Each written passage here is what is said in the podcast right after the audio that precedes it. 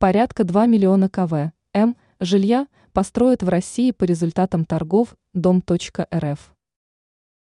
Столичный регион стал одним из первых, где правительство озаботилось бесхозными и плохо эксплуатируемыми территориями. Для понимания целостности картины были созданы комиссии из специалистов профильных ведомств, и подобные территории начали отслеживать и вовлекать в хозяйственный оборот. В результате в столице стало значительно меньше заброшенных, неиспользуемых территорий, а город получил новые земельные участки под застройку. Как информирует ТАСС, государственный оператор Дом.рф с начала года реализовал земельные участки на торгах, на которых будут построены дома селом общей площадью квартир порядка 2 миллиона метров КВ.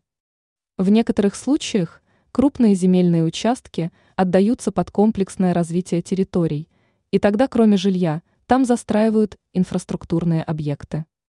Работа по выявлению неэффективно используемых земельных участков ведутся уже несколько лет во всех российских регионах.